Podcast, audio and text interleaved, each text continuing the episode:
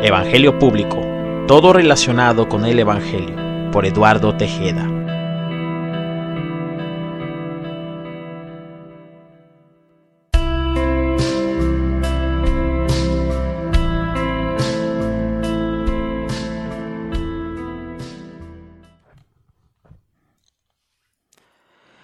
Esto es Evangelio Público, todo relacionado con el Evangelio. Mi nombre es Eduardo Tejeda. Hoy es 14 de julio del 2021. En el lugar en donde estoy transmitiendo van a ser las 10 eh, de la noche. La temperatura oscila entre 26 a 28 grados centígrados en el Google y en el Weather Channel siempre las temperaturas varían algunos grados. Que Dios te bendiga, gracias por escuchar y gracias por observar este video. Es video para Facebook, para YouTube y para otras redes sociales, incluyendo Twitter y también Instagram. Y es audio para, eh, bueno, el archivo MP3 y el canal de podcast en Anchor que está ligado oficialmente a Spotify, pertenece a Spotify y por ende está ah, ligado a otras plataformas de podcast. La que conocí el día de hoy es la de eh, Google Podcast. Hay otras, pero eh, desconozco sus nombres todavía. Pero en Anchor, Spotify y el Google Podcast se puede encontrar esta grabación próximamente. Y bueno, el tema de esta noche es la amistad. Según los parámetros del mundo actual, amistad se ha desviado completamente de su verdadero significado. ¿Por qué digo esto? Quiero que sepas primero que nada que el propósito de este video es informar. Más que nada es informar para que tanto tú como yo, quizá, y la persona que necesite, tome una decisión. Después de mirar este video, de observar esta grabación o escuchar este audio, tú tendrás que decidir entre continuar enlazado a esa relación de amistad si no corresponde a los parámetros que vas a escuchar o continuar con esa relación. Y hablo a una persona en específico o a un grupo se puede estar ligado en, términos de pseudo amistad o amistad genuina a una persona o a un grupo de personas. En la antigüedad, el término de amistad era serio. Era algo muy importante. En todas las civilizaciones, como en todos los videos, menciono siempre eh, distintas civilizaciones, culturas o filosofías, sea el caso necesario, para que se haga un comparativo, un análisis, eh, comparado con la ley suprema, ¿sí? el conocimiento supremo, por encima de todos los conocimientos de la tierra, libros sagrados, opiniones de hombres, líderes religiosos, líderes espirituales, está la Biblia yo no estoy diciendo que el tipitaka sea malo, yo no digo que el Corán del islamismo sea malo, ¿sí? Eh, tiene muchas incongruencias, eso sí. Yo no estoy diciendo que los Upanishads del hinduismo sean negativos, contienen mucha sabiduría eh, de siglo a siglo, milenial, muy útil, muy entretenida y muy agradable, es edificante. Pero si le buscas y le escarbas, todo ese conocimiento va en sentido contrario a la figura y personalidad y esencia de Jesucristo de Nazaret. La Biblia es el único libro, bueno, hay otros eh, textos apócrifos, evangelios y libros de, de antes del nacimiento de Cristo, que hablan también de Él y le atribuyen el término de Dios. Los demás libros que te acabo de mencionar tienen incongruencias y tienen conflictos a la hora de corroborar la deidad de Jesucristo. Pero el tema de amistad es serio en otros libros sagrados, en otras religiones y por ende en otras culturas o filosofías. Déjame decirte algo, antes que nada, primero lo primero, ¿ok? La Real Academia Española, la que gestiona la lengua española, nuestro idioma, desconozco cuál sea el similar en el idioma inglés o en el idioma francés, pero en español es la RAE, la Real Academia Española, y su eh, oficina matriz está en España. Según la RAE, la palabra amistad significa afecto personal puro y desinteresado compartido con otra persona que nace y se fortalece con el trato. En un segundo significado y más resumido en palabras, le dice, le llama un pacto amistoso de lealtad con otra persona del mismo sexo o el sexo opuesto. Ese es el significado oficial de la palabra amistad en la tierra en el idioma español. Además, la página chilena de etimologías de Chile. De ambas páginas voy a poner los enlaces en este video. Y muy probablemente los vaya a poner en la parte de aquí arriba. Estaba pensando yo, porque esto eh, fue de sorpresa. No pensé en eso, pero los voy a poner aquí arriba para que tú sepas en qué páginas puedes consultar estos significados directamente. Etimologías de Chile dice en su página de internet que la palabra amistad tiene raíces latinas. Recordemos que el idioma latín viene de Italia, antiguamente llamado el Imperio Romano. De ahí nace y de ahí se funda la lengua latina. Después el Vaticano y el catolicismo principalmente eh, toma ese latín y lo eh, vuelve parte del cuerpo elemental del catolicismo y eh, el Vaticano prácticamente pone el latín al mismo nivel que el hebreo, que el arameo y que el griego. Y ellos le llaman lengua bíblica, lo cual no es cierto. Las únicas lenguas bíblicas son arameo, hebreo y griego, no el latín. La palabra amistad eh, tiene raíces latinas y significa cualidad de amigo. Cualidad de amigo. Está compuesta por léxicos, por tres léxicos. El primero es amaré. Y amaré significa amar.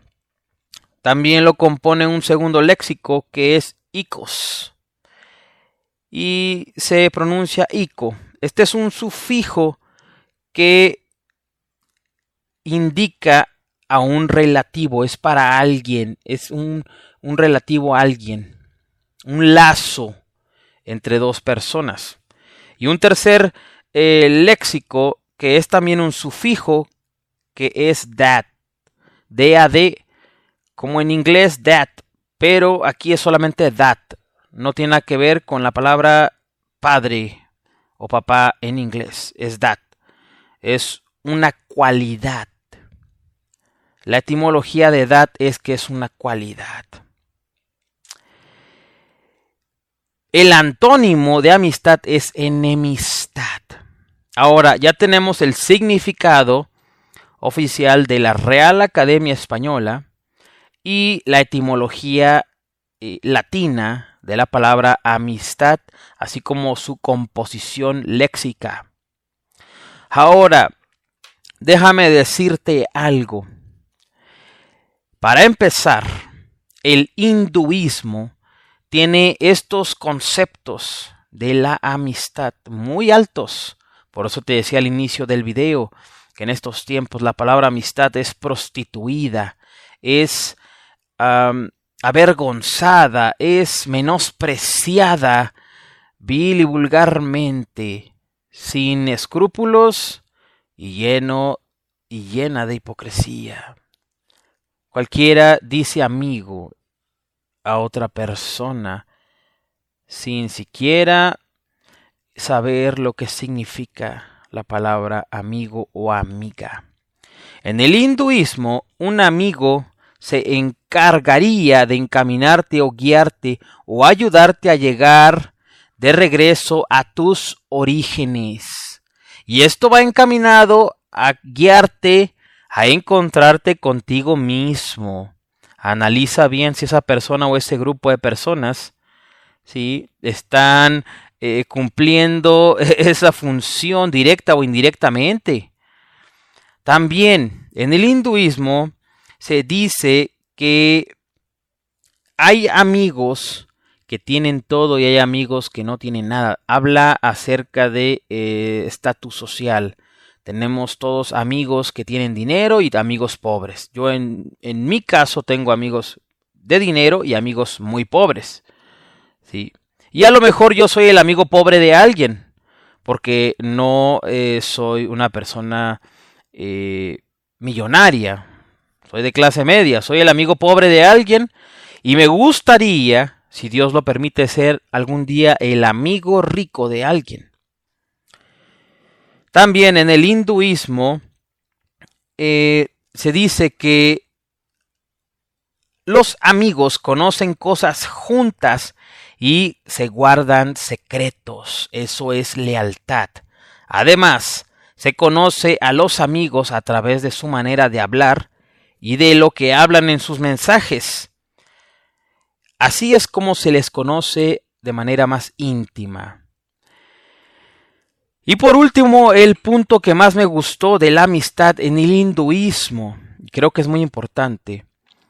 Cuando una persona tiene pasión en su vida, en su trabajo, en su vida personal, por añadidura va a adquirir y va a tener pasión de proteger a sus amigos. Eso según el hinduismo. Tú analiza si en vez de protegerte, te están dejando vulnerable, te están desnudando, te están avergonzando, en vez de... Eh, todos tenemos esa persona que profesa ah, en todo en redes sociales, en su vida personal, en su vida familiar, en su vida laboral, que ama su profesión y su vida, pero actúa como si la odiara. Una vez eh, trabajando en un hotel del centro histórico de la Ciudad de México llamado Gran Hotel Ciudad de México, había un mesero, yo era mesero en la cafetería, y había un mesero de nombre Fernando. Este tal Fernando eh, gritaba a los cuatro vientos que amaba el, servicio y la gastronomía. Un día en una discusión eh, yo le dije, prudente o imprudentemente, pero no me arrepiento de eso, porque era la verdad. le decía yo que por qué decía que amaba su profesión si actuaba como si la odiara. El hombre se quedó pasmado y desde ahí, bueno, creo que hasta la fecha todavía me odia, pero es irrelevante y no me importa. Cuando una persona tiene pasión por su vida, por su trabajo, por su profesión, por Dios, por lo que sea, va a buscar la manera de proteger a sus amigos. Esto según en el hinduismo. ¿Ok? Te acabo de compartir los cinco puntos principales de la amistad según el hinduismo. Tú analiza si según el hinduismo estás con el amigo, la amiga o el grupo de amigos o amigas o mixto correcto y en verdad analiza sinceramente si son amigos o enemigos. Amigos actuando como enemigos. Muchas veces estamos rodeados de ese tipo de personas porque tenemos eh, soledad, porque tenemos dependencia emocional, por miedo a estar solos, por miedo a no sentir algo cuando estamos solos. También estamos con ese grupo de personas o con esa persona de cualquier sexo que se le llame amigo o amiga, porque eh, tenemos que ser aceptados. El gran filósofo griego Aristóteles decía que el hombre construye su naturaleza socialmente. Es necesario convivir y es necesario en ocasiones ser aceptado socialmente, no por la mayoría, sino a veces por un grupo pequeño. Perdón. De ahí nacen lo que son las tribus urbanas. ¿Sí? A eso me refiero. No necesariamente se tiene que ser aceptado por todo el mundo. Eso es imposible. Ni Dios es aceptado por todo el mundo, ni Jesucristo, que es Dios mismo, es aceptado por todo el mundo. Al igual Mahoma, Buda, eh, Krishna, ¿sí? ninguno de ellos es aceptado por eh, todo el mundo en general, Si no hablamos de un sector. Aceptación en general, el nivel de aceptación que satisfaga tu necesidad eh, social, a eso me refiero. Ahora, eh, tú analizas si estás en medio de sentimientos o emociones como los que te acabo de mencionar, y tú piensas que estás en un grupo con núcleo de amistad, pero estás en lo contrario, en un grupo con núcleo, ¿sí? con un alfa que es tu enemigo. Recuerda que en un grupo de amigos siempre hay un alfa. Es aquel que mueve a todos. Lo que él dice pesa más que lo que diga otros. Siempre hay un alfa, no puede haber dos, no puede haber tres, no puede haber cuatro. Hay personas que piensan que ellos mueven el grupo y no es así, ellos son los movidos. Siempre hay un alfa. ¿Quién es el alfa? Analiza en tu grupo de amistad. Ahora, en el Islam, ¿sí? en el libro del Corán que escribió el profeta Mahoma, ¿sí? más o menos en el, entre el siglo, eh, perdón, entre el año 700 y 800 después de Jesucristo, después de Jesucristo.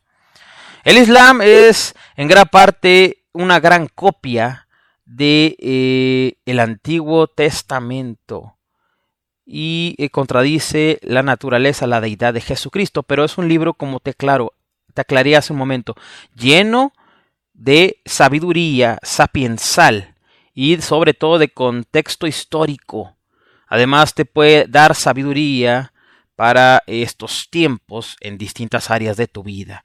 Pero es contrario al mensaje de la Biblia, principalmente en el fundamento de la Biblia, que es la resurrección y deidad de Jesucristo.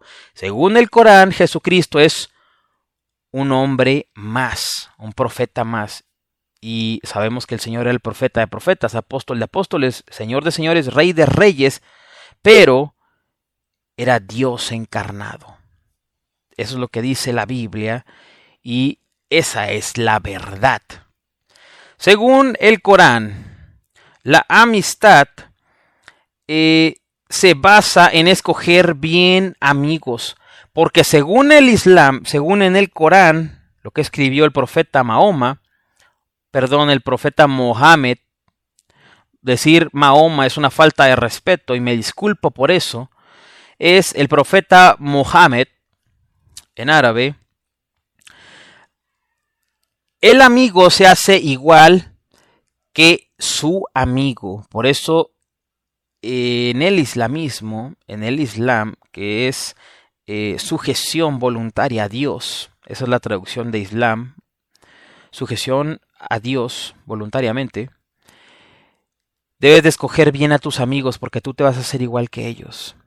También otro punto importante de la amistad en el islamismo, basado en lo que dice el Corán escrito por Mahoma, es, y aquí eh, está en conflicto esto, no hacerse amigo de judíos y cristianos.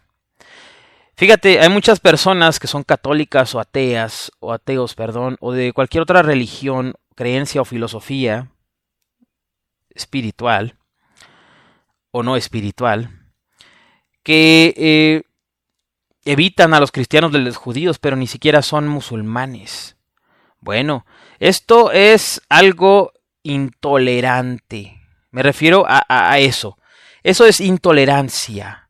Y eso está mal. Esas son ideas de sectas. Cuando en un grupo filosófico, grupo de amistad precisamente, cuando en un grupo eh, religioso, cuando en un credo, en un culto, en una ideología, en un partido político, el líder pide, proclama, promueve, escribe, oficializa, ¿sí? El aislamiento de otras personas, bienvenido a una secta, ya estás en una secta. Ya cuando en el grupito de amigos dicen, eh, no le hables, no, no, vamos a hablarles, que se vaya la fregada, o muchos términos similares, con groserías o sin groserías, es una secta. Lo mismo hacen en el islamismo, te lo estoy leyendo, que prohíben juntarse y hacerse amigo de cristianos o de judíos. Lo mismo hacen en el islamismo. ¿Sí? Lo mismo hacen en la luz del mundo de Guadalajara, lo mismo hacía este muerto oficialmente José Luis de Jesús Miranda, líder de conocimiento y gracia, una secta que eh, pegó mucho en los ochentas y noventas, pero el hombre ya está muerto. Eh, lo mismo hacen en la secta esta de la Nueva Jerusalén Michoacán. ¿sí? Lo mismo hacen en las sectas cristianas, evangélicas, pentecostales, bautistas. No digo que todas son sectas, pero muchas sí. Al decirte no te juntes con él, una cosa es lo que dice Pablo, que no se junten con el fornicario, con el borracho, con el traidor, con el ladrón. ¿sí? Eh, él mismo hace la aclaración, que no se junten por sabiduría, que eh, no se junten para que la persona recapacite cuando ya es hermano, cuando es hermano, cuando conoce de la fe que tú conoces, el rechazar, el, dejar pendiente a esa persona voluntariamente, no es rechazar, es eh, separarla, ¿sí? hace que esa persona se pregunte qué está pasando y se acerque a hablar y se le anuncie la verdad. Y Pablo hace la aclaración, no es que no se junten con la gente fornicaria, sino que con alguien que se dice cristiano que es fornicario o que eh, se dice cristiano y es ratero, o toda la lista de, de pecados, que si es hermano, no, no se junten con él por un tiempo.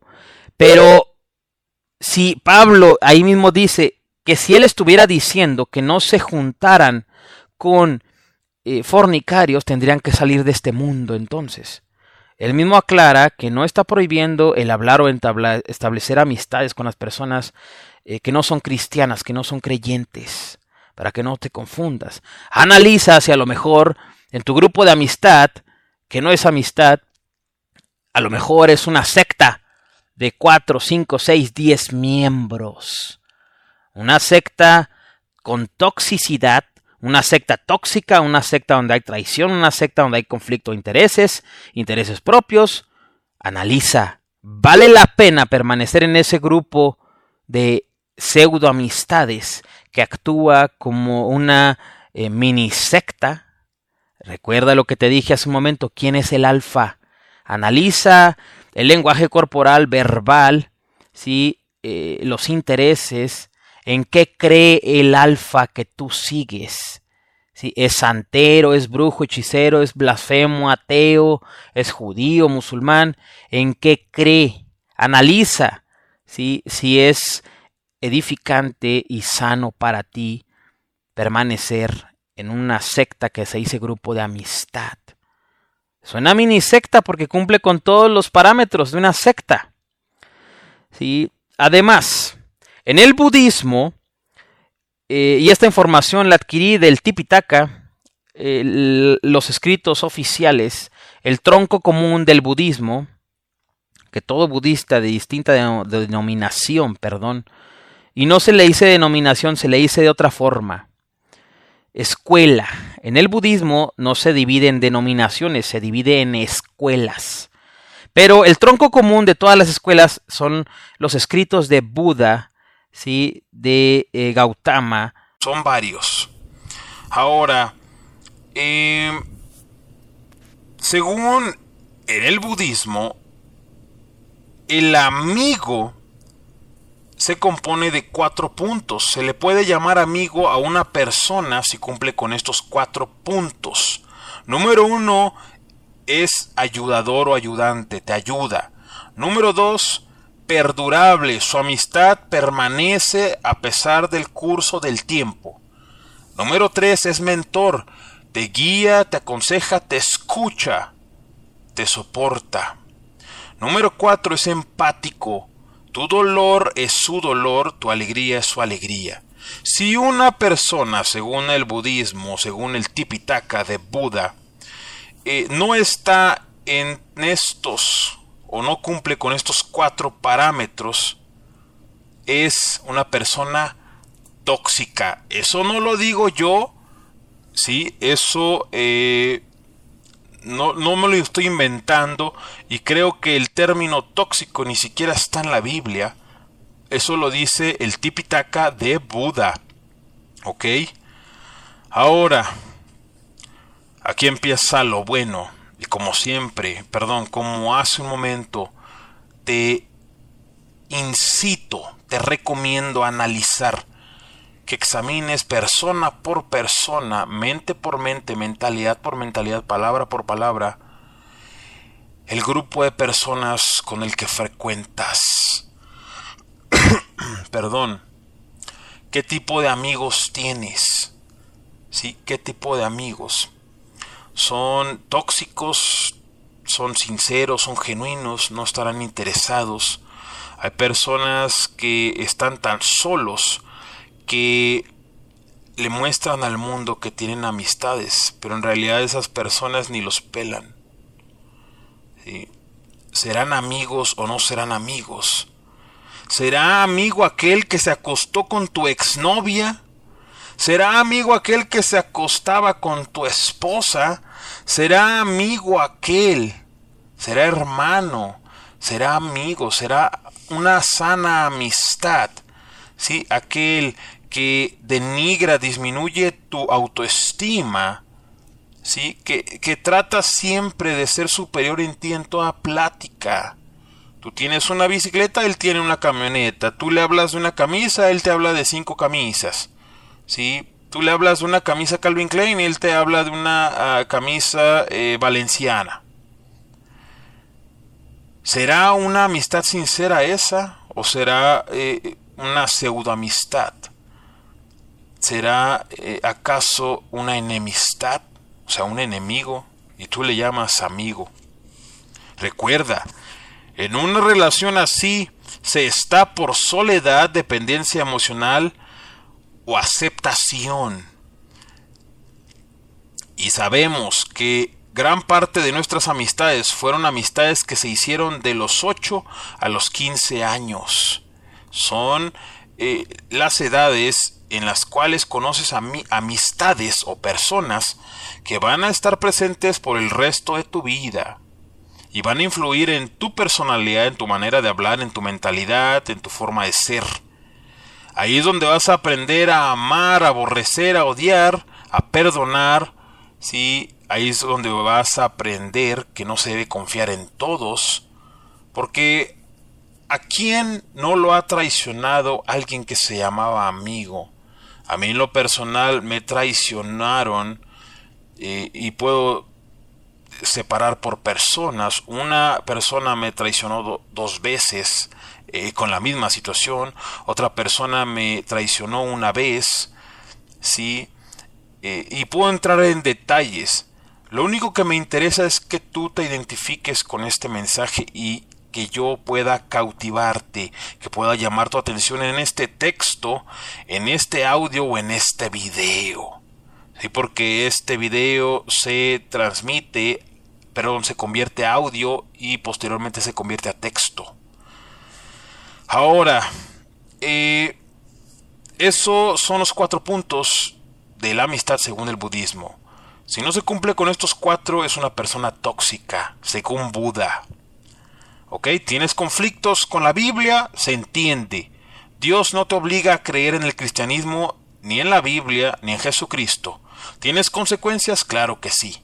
Eternas o terrenales, pero tienes consecuencias. Pero no te obliga. Te estoy mencionando la amistad según el Islam, la amistad según el budismo, la amistad según el hinduismo. Te entregué definiciones de la Real Academia Española de la palabra amistad y la etimología de etimologías de Chile de la palabra amistad. Ahora, ¿qué dice la Biblia, el cristianismo y el judaísmo de la amistad? Bueno, número uno, en uno de los proverbios de Salomón dice la siguiente frase, hierro con hierro se agudiza. Quiere decir, y este versículo se usa mucho para representar la amistad, tú frotas un, un hierro con un hierro, una espada con una espada, se van afilando juntos. Un amigo debe de crecer junto contigo. ¿sí? Cuando es muy común esta historia, pero no, no, no, no muy frecuente. Es muy común que un amigo crezca más que otro, económicamente en todas las áreas. Es la obligación, si en verdad son amigos, y aparte le conviene por la lealtad, de que cuando crezca económica, social, moral, profesionalmente, personalmente, ese amigo que va arriba, que es punta de lanza, debe de jalar al otro. Debe de alivianarlo porque es su amigo. Eso, eh, eh, hasta por, por, cultura general, la amistad en la cultura china, sí, que recordemos que eh, en China la religión oficial es el confucianismo, pero también hay gente del Zen y hay gente budista, el budismo chino. Sí, pero la principal es el confucianismo y, y, eso es así. Ahora, eh, en la cultura china, cuando un chino abre un restaurante y prospera, ¿sí? tiene la obligación moral y espiritual de que cuando un familiar quiera poner un negocio debe de apoyarlo económicamente y todos los miembros tienen que juntarle dinero. Eso en la cultura china. Pero imagínate nosotros, nos rodeamos de gente tóxica, llenos de toxicidad, que abren sus bocas con saetas de muerte, y todo eso se lleva, a, perdón, se va a tu corazón, a tu mente, luego estás dormido y estás recordando aquellas palabras aquí y lloras y dices, ¿cómo alguien me puede lastimar así? Pues, ¿qué le hice? El problema es que ese problema no eres tú. El problema es la persona. Por eso analiza si estás con esa persona, amigo, amiga, o ese grupo de personas, amigo, amiga, por soledad, dependencia o aceptación. Y ninguno de esos tres conceptos vale la pena. Todo eso lo puede cumplir y llenar Dios en tu vida, el amigo de amigos, en el momento en que tú conoces la amistad genuina y sincera de tu Dios, Jesucristo de Nazaret, ya no cualquiera va a poder ser tu eh, amigo o amiga vas a tener parámetros y vas a tener un perfil. Punto número dos de la amistad en el cristianismo y el judaísmo. Si amas, pones tu vida por tu amigo. Y eso lo dijo Jesucristo y se lo dijo a sus doce discípulos, sus doce apóstoles. Nadie tiene un amor más grande que aquel que pone su vida por sus amigos. Y Jesús, vaya que lo hizo el maestro y creador de la inteligencia emocional le dio una cátedra a Daniel Coleman. ¿sí? acerca de inteligencia emocional al cenar con Judas, al hablar con los fariseos, con los seduceos, al recibir la tortura física y emocional de los romanos y al ser puesto en una cruz, al ser crucificado, él no se bajó, ¿sí? La inteligencia emocional se inclinó ante Jesús cuando éste estaba en la cruz. Jesucristo de Nazaret es la inteligencia emocional. Créelo, escúchalo y recíbelo en el nombre de Jesús de Nazaret. Número 3.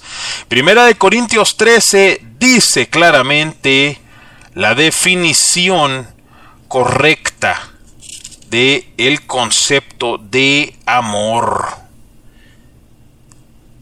perdón, no es primera de Corintios 13, es segunda de Corintios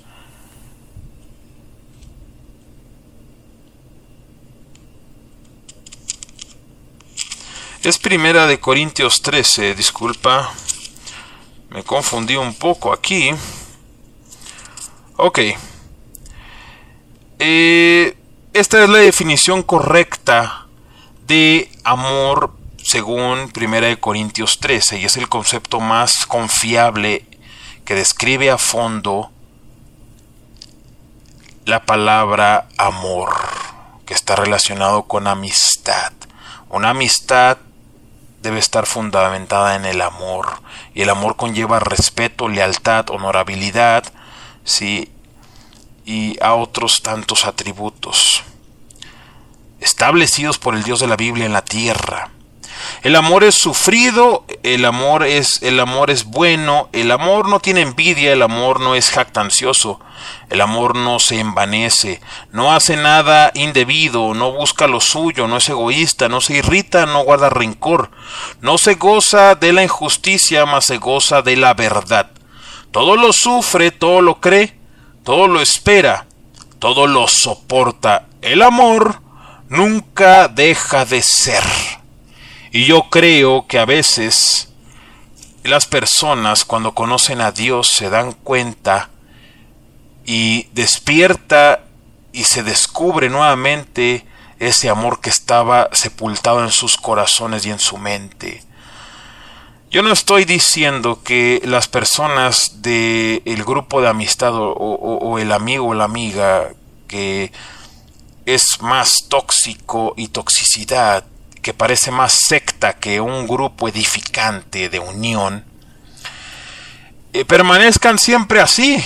De todo corazón deseo que esas personas conozcan a Jesús, para que ese amor que está ahí sepa eh, mostrarse y sepan ellos lo que es verdaderamente el amor y la amistad. Quizá en este momento vas a escuchar y vas a ver un ajuste quizá eh, en, la cámara, el tamaño de la escena. Eh, comencé a hablar de otra forma, el tono de voz. Y ah, antes de continuar con lo que estaba eh, diciendo en, la otra parte del video, me quedé en que Dios desea que esas personas conozcan lo que es el, el amor verdadero y así es como las personas eh, van a amar correctamente a su prójimo, a su hermano, amigo, padre, empleado, etc., etc., esposa, hijos. Ok, que Dios desea ese amor. Lo que sucedió, ¿sí? Es que hubo una falla en la cámara. Y como del minuto 26 y 30 segundos a el resto del video, que eran 50 minutos ya, falló la cámara de video. Todo ese pedazo se comprimió, bueno, se hizo pequeño y no pude recuperar todo.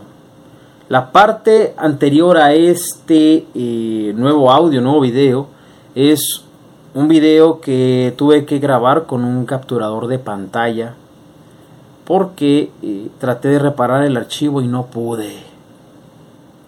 Yo en lo personal le doy gracias a Dios porque pude recuperar como 13 minutos del video y eh, pues ya hice una cuenta de dónde me quedé y dónde voy a terminar. Ya había terminado el video, pero quiero terminar el tema eh, con, con mayor intensidad, ¿verdad? Ya pasó, ya ahorita ya tengo eh, el video más o menos monitoreado, más o menos en orden. No, no me voy a quedar sin ese material, aunque más o menos estaba pensando en grabarlo otra vez, pero no hay nada como el original. Me acuerdo de una parte de la Biblia que es en el libro de Jeremías, no recuerdo qué capítulo, pero Jeremías le pide a su asistente, no sé si asistente, era su discípulo, su criado, su ayudante, pero era un asistente más que nada, Baruch, que escriba lo que él les va dictando en un rollo, y era eh, parte de lo que era un capítulo del libro de Jeremías. Y Jeremías por órdenes de Dios se lo envía creo que al rey Joaquín. Era uno que eh, cometió una estupidez eso sí. Un rey cometiendo estupideces. Este rey cuando le leyeron el rollo lo quemó lo echó al fuego y, no tenían otra copia, pues imagínate cómo podrían tener otra copia en esos tiempos. Para hacer una copia tenían que transcribir manualmente, símbolo por símbolo. No existía la imprenta ni nada de eso, ¿verdad? Por lógica sabemos eso. Solo lo menciono. Y Jeremías tuvo que volver a grabar, perdón, a escribir con la mano de Baruch mientras él dictaba el rollo. Jeremías quizá tenía una muy buena memoria y en esos tiempos no tenían todo lo que tenemos en estos tiempos, la luz, la atmósfera, el aire, la radiación, eh, todo lo que afecta a nuestra mente. Podemos decirlo de esa manera, ¿verdad? Pero no tenían los avances tecnológicos y médicos que tenemos el día de hoy, una por otra. Pero bueno, como dice un famoso comediante eh, mexicano, sigamos. Hice un coraje ahorita, me afligí un poco porque era eh, buen material esto, pero afortunadamente no se perdió información. Yo me quedé en que te estaba diciendo que Dios desea que nosotros, los humanos, los hombres, conozcamos el amor verdadero y el concepto completo de amistad, no el concepto incompleto irracional. ¿Sí? Y eso lo voy a decir más adelante. Dios desea que conozcamos ese amor para que podamos amarlo a Él y por añadidura amar al prójimo. ¿Ok? Ahora, eh, después del punto número 3, que fue la lectura de 1 Corintios 13, hay cuatro palabras que componen el cuarto punto de la palabra amor en la Biblia, todas ellas en griego. Es ágape, eros, storge y fileo o filos. Ágape es el amor de Dios para el ser humano y el amor ideal que el hombre, eh, guiado por Dios, debería de aprender y tener. Pero ese amor llega únicamente por medio de Jesucristo, no de otra forma. Nadie puede practicar el amor ágape a menos que nazca de nuevo. Ahora, una cita bíblica donde se muestra ese amor es Juan 3:16, el versículo más conocido, junto con el, todo el capítulo del Salmo 23 de la Biblia en mi opinión, son dos de, los versículos más famosos, más importantes de toda la Biblia. Juan 3:16 dice que de tal manera amó Dios al mundo que envió a su único y primer Hijo Jesucristo para que todo aquel que en él cree no se pierda, mas tenga vida eterna. Juan 3:16 es una muestra de cuando se dice que de tal manera amó al mundo, se está usando la palabra agape en el original griego. Ahora, el amor eros. El amor eros es el amor hormonal, eh, sexual, de atracción física. Veo algo y se me antoja. ¿Sí? Me voy por la vista, por los aromas. El amor eros es más sexual que nada. Y una cita donde se menciona el amor eros es Romanos 8:12. Y Pablo habla en ese versículo acerca de, de, carnalidad. En el original griego se usa la palabra eros para hablar de carnalidad. Romanos 8:12. Siguiente palabra es el amor storge, storge. Este amor es el amor que se siente de padre a hijo y de hijo a padre. Y quizá es el amor que se podría sentir por un abuelo, por un tío, por un primo. ¿sí? Un versículo donde se usa en el original griego es Romanos 12:20 y Pablo dice ahí, ámense los unos a los otros, prefiriéndose los unos a los otros. Habla del amor congregacional, es decir, el amor que puede haber en una familia parental e incluso eh, un sector del el amor de amistad. La siguiente palabra es fileo o filos.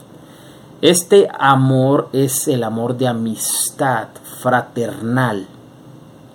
Es el amor que abunda y debe de eh, llenar una amistad sana no tóxica, no con toxicidad que pretenda ser más que un grupo de amistad o una amistad personal, sectarismo, vil y asqueroso sectarismo, con intereses propios donde hay traición, donde se debe de analizar si vale la pena permanecer o no en un tipo de amistad así. La cita donde se menciona esta palabra en el original griego en la Biblia es Juan 21, 15, 17. Y esta parte trata de cuando Jesús le pregunta a Pedro, ¿me amas? Pedro, ¿me amas? Pedro, ¿me amas? Tres veces.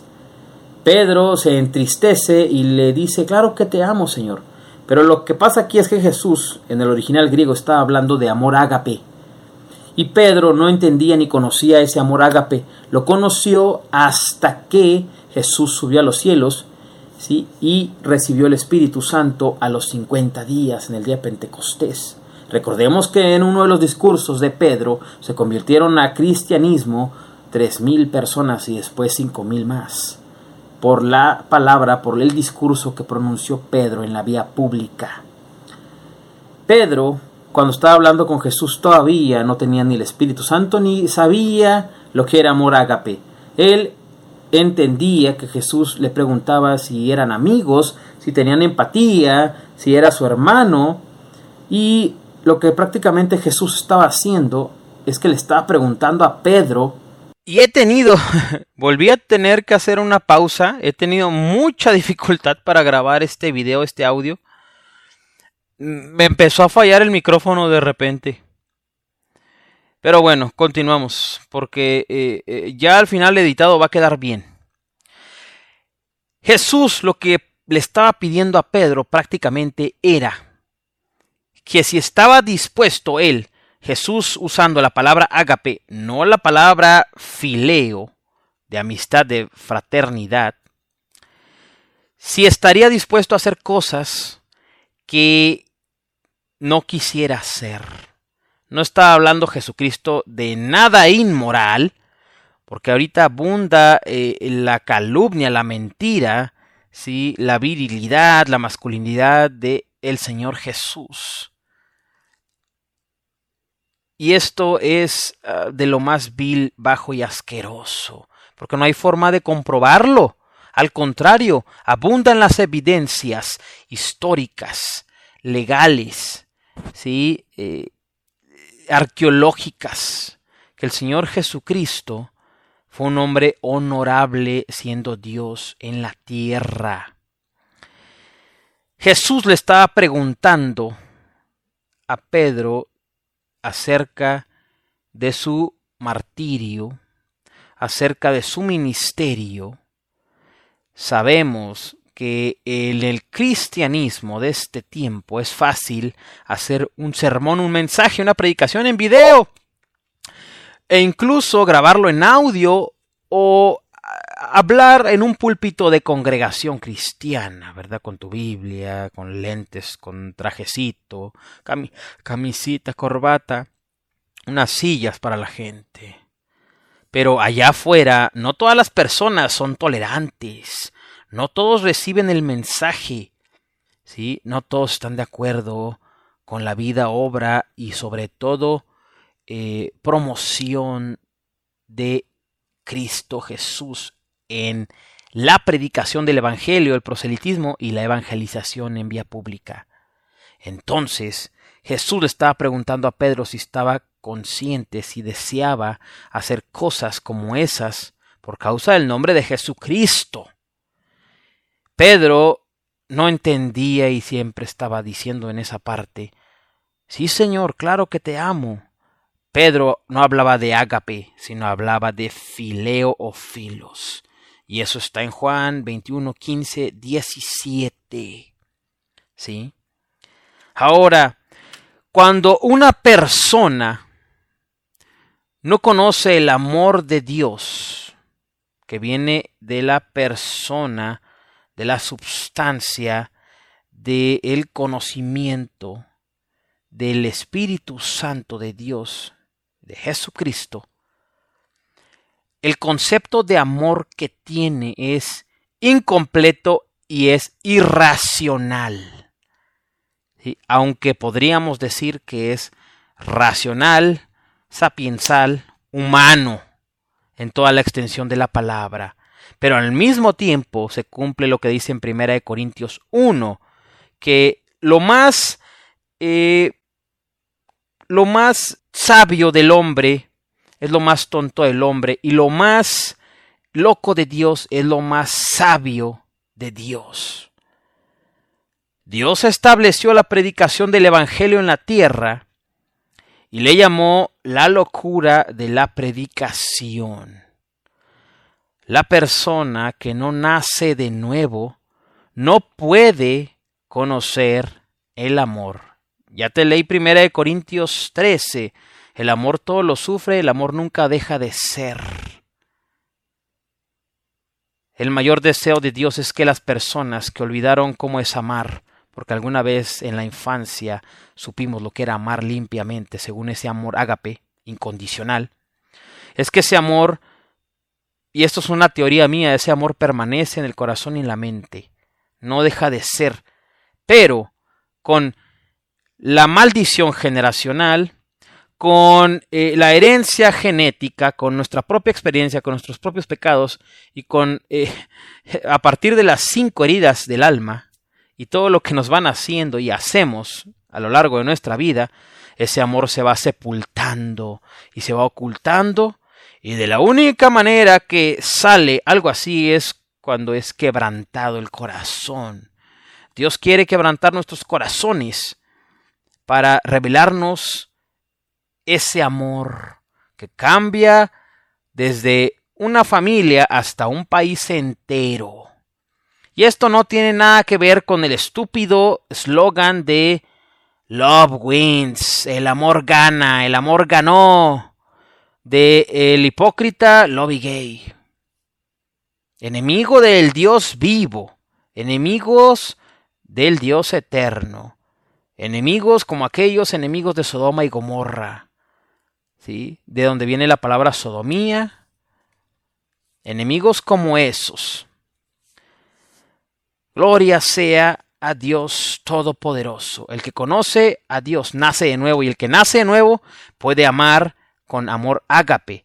Mientras no conozcas a Cristo, no conoces el amor de Dios, lo único que tienes es justicia.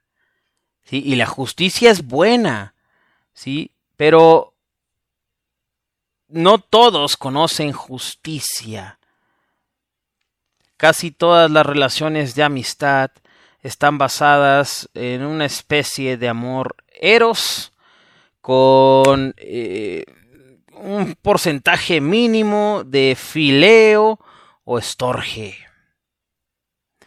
Analiza, el propósito de este video era que analizaras a tu amigo, a tu amiga, persona por persona o al grupo de personas que frecuentas y que les atribuyes el título de amigo, el título que se ha transgiversado con el paso de los años y más en estos tiempos. Sería bueno que volviéramos a las raíces que la amistad que practicáramos estuviera llena de honorabilidad, lealtad, respeto, amor, cuidado, pasión. Te he compartido de la amistad según el hinduismo, el islamismo, el cristianismo, el judaísmo, el budismo, cinco de las ah, religiones más importantes del planeta. También te entregué el concepto de la Real Academia Española de la palabra amistad y la etimología de la palabra amistad, aquella etimología latina. Toma una decisión, pide la ayuda a Dios y a mí me gustaría hacer una oración por ti, por tu vida y por tu núcleo o círculo de amistades antes de despedirnos. Amado Padre Celestial, en esta noche, Señor, en la cual he tenido muchas dificultades para terminar este video, bendigo la vida del que escuche, del que observe este video, del que lea este texto. Cúbrelos con tu sangre preciosa. Perdónanos a ellos y a mí. Permítenos ser amigos según tus estándares, tus parámetros, Permítele a ellos ser nuestros amigos, según tus estándares y tus parámetros. Mi Dios, aparta de nuestras vidas toda persona que no eh, eh, sea útil en nuestra amistad contigo, en nuestra eh, relación contigo. Preferimos quedarnos sin amigos, al menos por un tiempo, hasta que tú decidas proveernos amigos. La Biblia dice que tú eres eh, el Señor proveedor, es uno de tus títulos. Bueno, Dios, provéenos de amigos, de amistades sanas, que enriquezcan nuestro crecimiento personal, espiritual, moral, personal, familiar, humano, familiar. Mi Dios bendito, perdónanos por cualquier falta, por cualquier error, por cualquier obra de injusticia, que es lo mismo que pecado. Encomendamos nuestros caminos a ti. Perdonamos a quienes nos han ofendido y nosotros también te pedimos perdón a ti y les pedimos perdón a ellos. En el nombre de Jesús. Gracias Señor. Hecho está. Amén. Encárgate de confesar al Señor Jesús de Nazaret antes de que se cumpla Hebreos 9:27 que dice que está establecido para el hombre morir una sola vez y después de esto al juicio. Que Dios te bendiga. Eh, gracias por escuchar. Mi nombre es Eduardo Tejeda. Esto fue Evangelio Público, todo relacionado con el Evangelio. Hoy es 14 de julio del 2021. Es cerca de medianoche ¿sí? En la ciudad de Chihuahua, Chihuahua, la temperatura es agradable, 26 grados centígrados. Se ven algunas nubes, pero el día de hoy, el día de hoy no llovió como llovió en junio y en lo que va del mes de julio de 2021. Que Dios te bendiga. Y yo te digo a ti en esta noche, gracias totales. Evangelio Público, todo relacionado con el Evangelio. Sigue, suscríbete y comparte a Evangelio Público en redes sociales. Además, puedes escribir a evangeliopúblico.com. Evangelio Público, todo relacionado con el Evangelio.